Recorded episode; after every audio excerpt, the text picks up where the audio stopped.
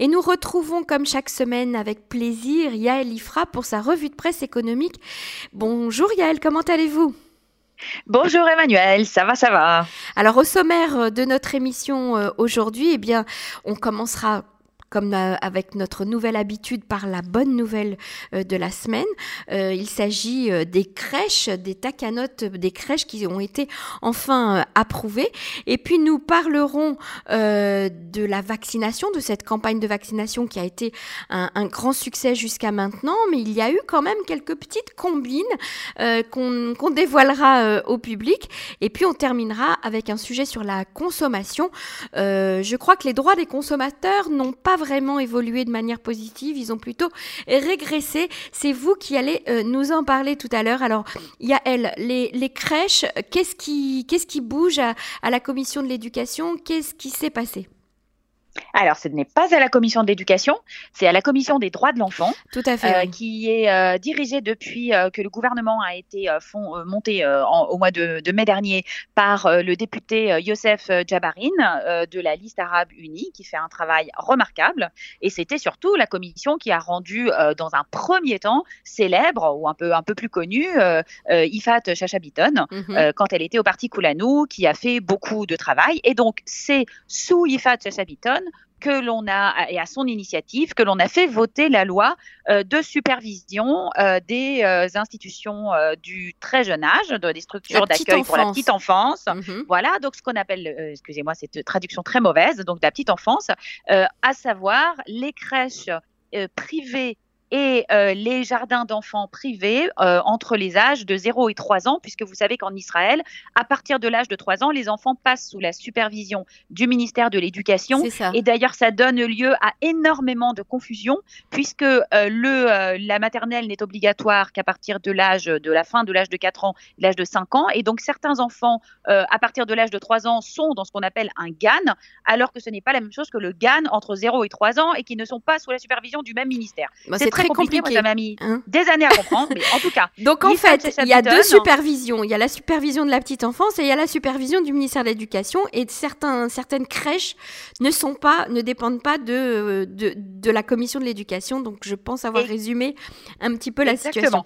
Alors, donc... ça, dépend des ça dépend des ministères. Donc en fait, ces crèches dépendent du ministère du Travail et de la Protection sociale. C'est ça. Euh, voilà. Donc la petite enfance, une fois de plus, c'est le ministère du Travail et de la Protection sociale. Et on sait qu'en Israël, on en a, euh, Dieu sait qu'on en a beaucoup parlé, il y a un très très gros problème euh, dans euh, le fonctionnement de toutes ces structures d'accueil des bébés et des tout petits enfants, et que effectivement, si ces structures ne sont pas supervisées directement par le ministère, elles se trouvent dans un espèce de no man's land qu'on peut mhm. même appeler de façon très claire une jungle, où n'importe qui peut ouvrir n'importe quoi et n'importe comment, et ainsi on a à répétition en Israël tous les mois environ une histoire effroyable de maltraitance, euh, de coups et blessures, euh, dont par exemple celle dont on avait, euh, dont vous avez beaucoup parlé de la de la jeune famille origine de France, voilà Azoulay. Voilà, mais attendez parce que ici on va parler uniquement des structures qui accueillent plus de 7 enfants euh, jusqu'au jour d'aujourd'hui, il n'est rien prévu. Si demain matin, vous ou moi, Emmanuel, nous voulions accueillir des enfants chez nous jusqu'à cet enfant, il n'y a aucune législation. On peut faire ce qu'on veut demain matin. On nous demande pas de formation, on n'est pas supervisé, on n'est pas surveillé, on n'est pas obligé de mettre des caméras de surveillance. On peut recevoir à la maison des enfants euh, sans aucune euh, contrainte, en fait. Sans aucune voilà, obligation. Donc ça, voilà, ça c'est le prochain chantier. On le laisse de côté pour l'instant parce que c'est vraiment révoltant. On en est, on en est bien d'accord. Mais là, pour l'instant, cette commission donc des droits de l'enfant a enfin approuvé les décrets d'application de la loi qui avait été votée en octobre 2019. Hein, mhm. D'accord. Euh, pardon, en octobre 2018, euh, avant que la Knesset ne se euh, ne se disperse avant la, la, première campagne électorale. Et donc, vous savez qu'une loi ne vaut rien sans décret d'application. Mhm. Donc, ces décrets ont été repoussés repoussé, à cause des campagnes électorales, puis préparé. Et enfin, au forceps, euh, le député euh, a réussi à les faire voter la semaine dernière, enfin la semaine dernière, il y a quelques jours, il y a lundi pour être, pour être plus précise. Voilà, que se passe-t-il Enfin, il y aura des règles qui ont été mises en place. Donc pour l'instant, il y aura par exemple, on va mettre euh, en place un système de licence, d'autorisation de fonctionner, puisque aujourd'hui, on n'a besoin de rien que des autorisations administratives. À partir de maintenant, on aura également besoin d'un certificat ou d'une licence du fameux ministère du Travail et de la Protection sociale. On a enfin fixé un nombre maximal d'enfants par classe. On appelle ça des classes ici, hein, Emmanuel, on appelle pas ça mhm. une classe. Quand on est dans une crèche, on appelle ça un groupe si on veut. Donc aujourd'hui, aucune limite. Hein, on peut entasser 50 enfants si on a envie. quand les tacanotes vont être appliquées, ce sera entre 20 et 30 par section. Voilà, on appelle ça des sections, je m'en souviens maintenant. Par section, selon l'âge. Et ensuite, on a enfin fixé également un nombre de puéricultrices minimum par enfant, puisque euh, le, de nombreux problèmes de maltraitance sont dus, bien entendu, euh, à la personnalité, mhm. à la personnalité des puéricultrices, bon, qui certainement ne sont pas aptes à s'occuper de jeunes enfants, mais aussi à la pression qui leur est mise, avec des véritables de, entrepôts à enfants, quoi. Où on leur demande de s'occuper de 15 enfants euh, en même temps qui sont en couche, qui peuvent pas manger tout seuls, et donc évidemment, c'est comme une cocotte minute, la pression monte et il y a des dérives. Donc là, en l'occurrence, il y aura des limites. Combien Combien de les limites alors? Oh, C'est pas pas super Emmanuel. Hein. Ça sera les standards les plus bas de tout le monde développé. Mais comme on part de zéro, c'est déjà pas mal. On aura euh, jusqu'à l'âge de 15 mois 6 enfants par puéricultrice, jusqu'à l'âge de 24 mois 9 enfants par puéricultrice. c'est beaucoup ça. Et oui, c'est beaucoup. Et au-delà, 11 enfants par puéricultrice. Et ensuite, c'est encore trop. Je, je vous rappelle qu'elle n'avait aucune formation, puisque n'importe qui, on l'avait prouvé, la journaliste de, euh, de, euh, du, du, journal Haaretz, Shira euh, Kadri, avait même fait une enquête où elle s'était fait engager, elle, dans une crèche du ministère de, du ministère de l'Éducation, sans aucune qualification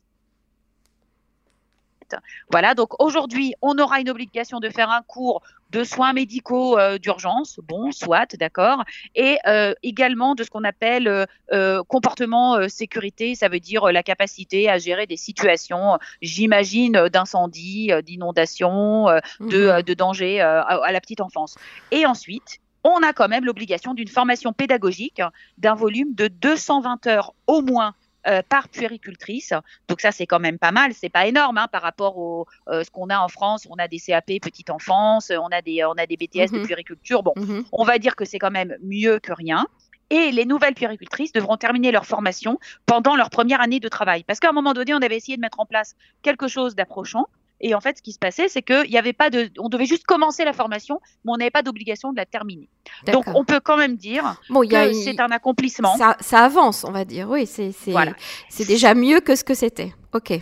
C'est une avancée. J'ajoute que les, euh, les, les, euh, les tacanotes qui avaient été proposées par le ministère du Travail et de la Protection sociale étaient beaucoup plus euh, conformes à celles qui existent dans les, dans les pays que nous connaissons, dans les pays de l'OCDE, sauf qu'il y a eu des énormes pressions économiques qui ont été exercées, en particulier par l'association toute puissante des, gan, des ganimes, enfin des crèches privées, parce que vous comprenez bien que ça va leur coûter plus cher et qu'on ne pourra pas demander 5000 shekels par enfant et par mois sans avoir aucun, aucune obligation en face. Ils se sont organisés, ils nous ont menacés, ils ont annoncé qu'ils allaient fermer des milliers de structures. Et puis comme d'habitude, vous voyez, les députés ont résisté. Je crois que là, la réalité en Israël dicte quand même de faire quelque chose. On ne peut pas être un pays où les enfants sont maltraités de façon quotidienne, des petits enfants qui ne peuvent pas parler et qui restent avec des traumas euh, qui vont euh, impacter plus tard sur leur développement. Il est extrêmement important que ça soit fait et c'est quand même un pas en avant. Espérons que le législateur ne s'arrêtera pas là et qu'il continuera à avancer. Très bien, alors c'était euh, la première bonne nouvelle de, la semaine. Euh, la campagne de vaccination euh, contre le coronavirus, eh bien, c'est un peu ralenti par décision hein, du cabinet Corona. On, les, les, vaccins que nous avons en stock aujourd'hui vont servir pour les deuxièmes injections des personnes déjà vaccinées.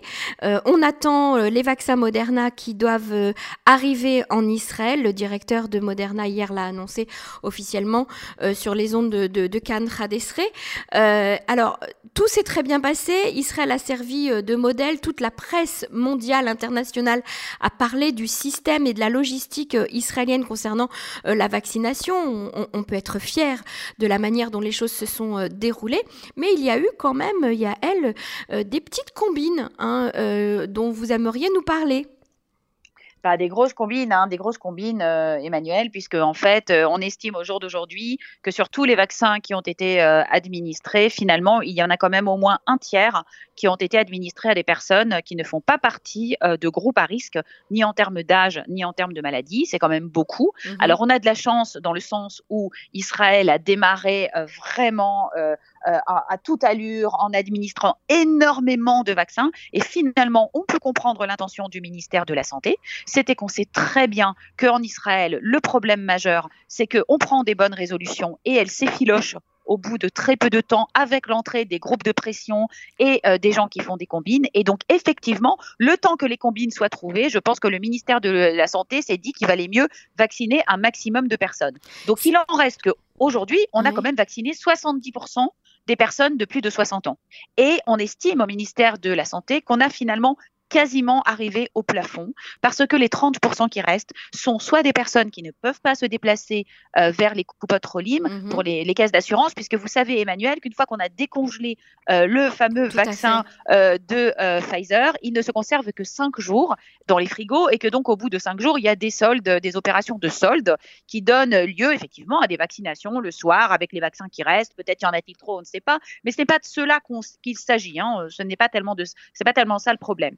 Donc ces personnes âgées qui ne peuvent pas venir euh, elles vont, on, pouvoir, on, va pouvoir aller chez elles grâce au vaccin Moderna qui, lui, se conserve seulement à moins 20 degrés mhm. et qui se conserve 30 jours. Donc, on mhm. espère qu'on va aller les voir. Mais c'est déjà des personnes qui ne se sont pas inscrites et ne se sont pas présentées. Donc, il faut aller les chercher. Et puis, il y a des opposants au vaccin. Il y a des personnes qui ne désirent pas se faire vacciner. Le vaccin n'est pas obligatoire en Israël.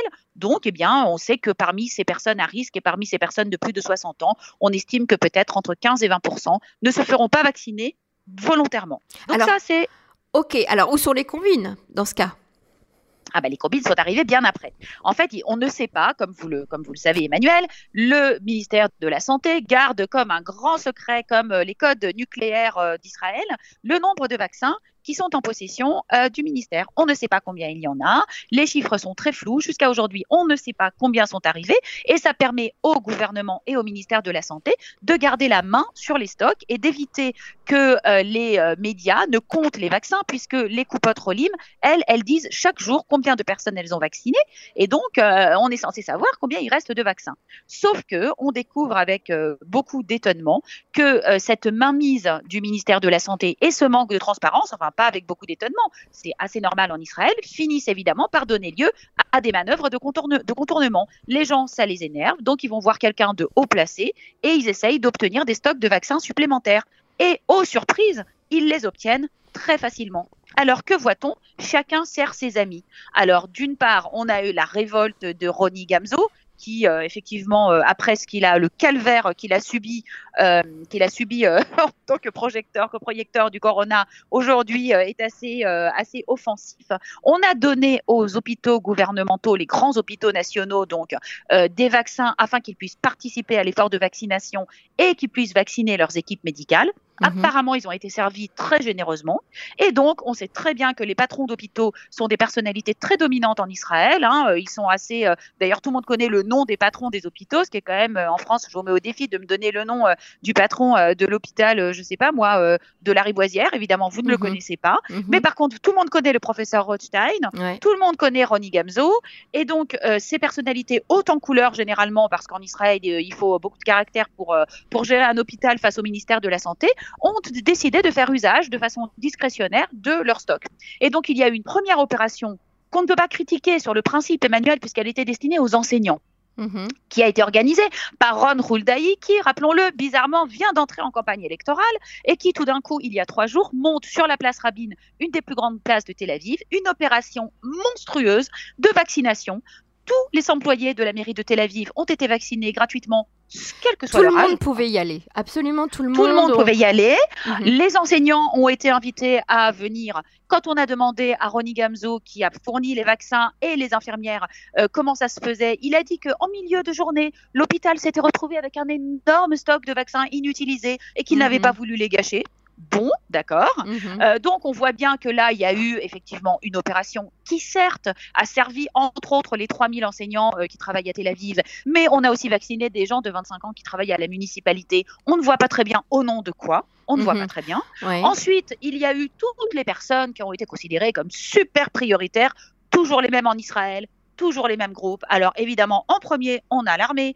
et puis le Shabak, et puis le Mossad, et puis euh, tous les gens euh, qui travaillent au ministère euh, de la Défense, qui ont reçu des stocks de vaccins énormes, alors que bon, certains soldats qui font des, qui font des missions particulièrement sensibles, on peut comprendre. Les pilotes de chasse, ils ont tous été vaccinés, on peut très bien comprendre, mais on n'a pas besoin de vacciner tous les soldats de 20 ans qui servent dans l'armée. On en, on, en, on en, est bien conscient, on ne va pas vacciner tous les sergents et tous les officiers de l'armée. Ce ne sont pas des groupes à risque, ce sont des gens en bonne santé. Ils n'ont pas besoin d'être vaccinés. Dans ce cas-là, pourquoi pas vous et moi, Emmanuel? Tout le mhm. monde est important. Mhm. Ensuite, on a vacciné tous les policiers d'Israël. Et puis aussi, on a, on a, on a vacciné les salariés euh, de la société d'électricité, et puis les salariés mhm. de euh, la centrale nucléaire, et puis ceux de la société de l'eau, et puis euh, également la journaliste Tal Schneider. c'est elle qui a éventé l'affaire. Elle était par hasard à l'hôpital et Tzedek de Jérusalem cette semaine, quand mhm. tout d'un coup, elle voit débarquer des dizaines de salariés du euh, cabinet, enfin du ministère du Premier ministre, voilà, qui sont venus et elle a dit qu'elle était là et qu'elle a vu qu'on leur a ouvert des nouveaux kits de vaccins. C'était pas du tout des restes, c'était en milieu de journée. Donc on les a tous vaccinés et je ne vous parle pas de tous les maires de toutes les villes et puis euh, de tous les euh, de tous les députés. Enfin bon. Donc effectivement, pour certains on peut comprendre, pour d'autres on peut ne pas comprendre. Mhm. Mais il y a des gens qui ont des maladies qui n'ont pas été vaccinés. Il y a des gens qui ont 59 ans qui ne s'appellent pas Meyer Habib et qui n'ont pas été vaccinés. Et il y a toutes sortes de personnes euh, qui pourraient être considérées comme un groupe de euh, première ou de deuxième priorité. Et là, je remets sur la table les enseignants. Pourquoi les enseignants ne sont-ils pas vaccinés alors qu'on sait que effectivement ils sont euh, très contaminés? Certes, beaucoup sont jeunes, mais pas tous. Et mhm. puis un enseignant contaminé, c'est un enseignant qui ne peut pas enseigner. Donc c'est à cause de ça qu'on veut les vacciner. C'est pas pour. Et puis un enseignant contaminé, ça met toute une classe d'enfants euh, en confinement et avec toutes les difficultés que cela représente. Bien entendu, la, la, la plupart des enseignants euh, mettent, même mettent plusieurs classes en, confinement, pardon, parce que euh, vous savez, la plupart euh, des enseignants enseignent dans plusieurs classes en Israël. Mhm. On est divisé en matières déjà depuis la primaire. Donc tout ça pour dire que malheureusement, cette opération qui a si bien commencé et qui continue, hein, il faut absolument y mettre de l'ordre. Il faut tout simplement qu'on ait plus de transparence, qu'on sache combien de vaccins le gouvernement a sous la main, qui va être vacciné et quand, et mhm. les gens n'essayeront pas de contourner c'est tout. Il s'agit simplement c'est un sport national, hein, Après, très franchement, c'est un, un, sport national. On est bien d'accord, et c'est un peu pareil. Euh. Et il n'en reste pas moins, Emmanuel, qu'on est très confiant, qu'on va tous être vaccinés très prochainement, qu'il y en aura assez pour tout le monde. C'est l'intérêt supérieur du pays et puis de notre Premier ministre en campagne. Donc, euh, je pense qu'il faut euh, arrêter les combines et laisser les personnes vraiment importantes se faire vacciner. Très bien.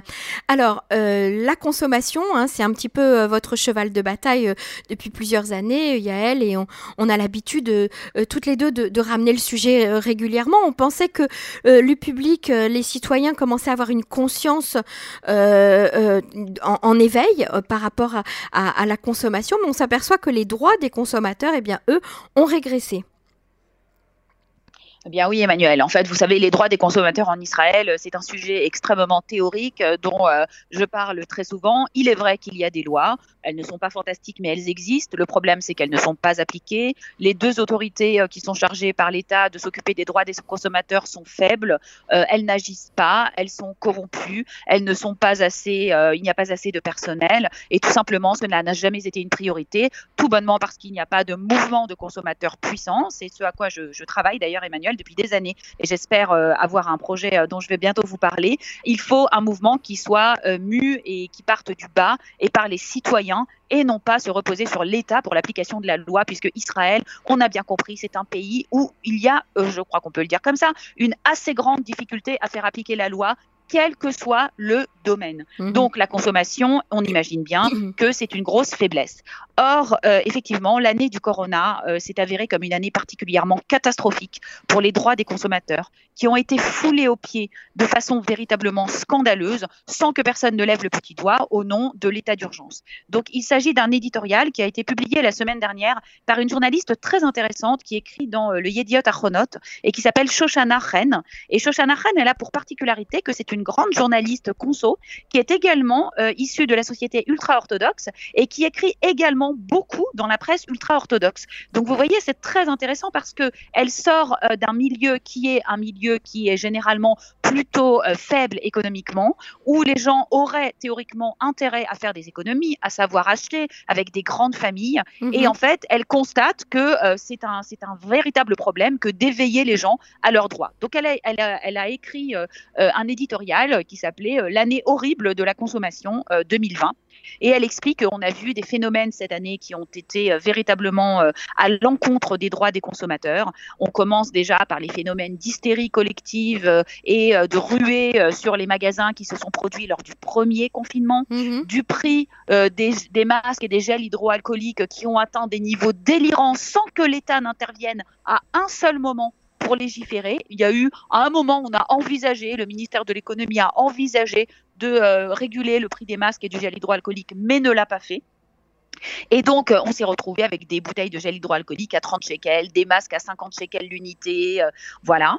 La deuxième chose, c'est que les euh, consommateurs se sont retrouvés à payer très très cher dans les supermarchés. Ça, on en a parlé plusieurs fois, Emmanuel. Mhm. Les promotions de Pessard cette année ont disparu sans mhm. aucune explication, alors même que par ailleurs, on, on nous assurait qu'il n'y avait pas de problème d'approvisionnement. On sait que les marges des grandes, des grandes enseignes de distribution, Rami Lévy, Chauffeur-Sal, Ocherad, etc., ont augmenté en flèche cette année. Les prix ont augmenté, tout ça sous couvert de Corona, alors qu'en fait, il n'y a aucun rapport. Les usines tournent normalement. Donc, les consommateurs ont été perdants une deuxième fois. La troisième grosse perte, évidemment, ça a été celle au niveau du service. On peut parler des millions de personnes qui ont dépensé en toute bonne foi des centaines de millions de shekels pour acheter des billets d'avion pour des vacances qui ne sont jamais arrivées, mhm. de toutes les facilités qu'on a accordées aux compagnies aériennes au nom des difficultés économiques euh, dont on a parlé longuement avec le rachat de Elal, mais il faut quand même comprendre que les consommateurs, une fois de plus, se sont retrouvés en, queue de priorité euh, de tous les créanciers et que pour beaucoup, ils n'ont toujours pas été remboursés de billets qu'ils ont achetés déjà l'année dernière. Mhm. Voilà, sans compter les sociétés qui ont affirmé avoir fait faillite. Et puis, en dernier lieu, elle met l'accent sur ce qui s'est passé sur l'Internet, puisqu'on était enfermé à la maison. On s'est euh, donc, on a été obligé de se ruer sur les achats en ligne. Et alors là, véritablement, on s'est rendu compte des problèmes. La plupart, la plupart des sociétés ont envoyé tous leurs salariés en congé sans solde. Et donc, il n'y a plus de centre de, de, de, de téléphonique. Hein, on ne peut téléphoner. Il n'y a plus de euh, service client, il n'y a plus de, suivi après client. Oui, tout à fait. Il y en a un certain nombre qui ont même fermé les centres téléphoniques on ne sait mhm. pas au nom de quoi, hein, alors qu'on travaille de chez soi, qu'on travaille derrière un bureau. Euh, les, enseignes comme Castro, euh, Fox, etc. ont rallongé les délais de livraison de façon délirante. Les droits des consommateurs ne sont pas assurés. Très souvent, on reçoit des produits abîmés ou on ne reçoit pas la commande. Quand on essaye de savoir où elle est, personne ne répond. Et une fois de plus, où est le législateur? Où, sont les institutions qui vont défendre des personnes qui ont déjà perdu leur emploi, perdu du pouvoir d'achat, sont enfermés chez eux sans que personne ne les défende? Et elle nous explique c'est une triste année. Il faut absolument, et elle, je rejoins évidemment tout ce qu'elle dit, il faut absolument qu'on prenne conscience des droits du consommateur. Et moi, je dis, il faut que le consommateur prenne le pouvoir. Il ne faut pas compter sur l'État. Il ne faut pas compter sur des institutions défaillantes qui sont de toute façon très souvent en collusion avec euh, les grandes entreprises et qui ont tout intérêt à ce que nous n'ayons pas le pouvoir. Et mhm. donc, moi, je dis aux consommateurs, il faut se plaindre, il faut écrire, il faut porter plainte, il, ne, il, faut, pro, il faut absolument euh, publier sur les réseaux sociaux, il faut faire du shaming à ces enseignes. Il faut les interpeller. Mhm. Absolument en attendant que, euh, j'espère bientôt, on puisse commencer à monter quelque chose qui ressemble à un mouvement comme il y en a en Europe et qu'on puisse faire valoir nos droits de consommateurs, de personnes qui travaillent, qui contribuent à la société, qui payent des impôts, qui payent une marchandise, qui doivent la recevoir en échange ou un service et qui ont droit à un minimum de respect. Eh bien, pour ça, on compte sur vous, Yael Ifra. Merci beaucoup euh, pour cette revue de presse euh, économique. On vous retrouve la semaine prochaine sur les ondes de Cannes. Et je rappelle à nos auditeurs que si vous avez des questions à poser euh, à Yael, eh bien vous pouvez nous écrire euh, sur la page Facebook de Cannes en français. Yael se fera un plaisir euh, d'y répondre. Merci beaucoup Yael, à bientôt. Merci Emmanuel, à bientôt.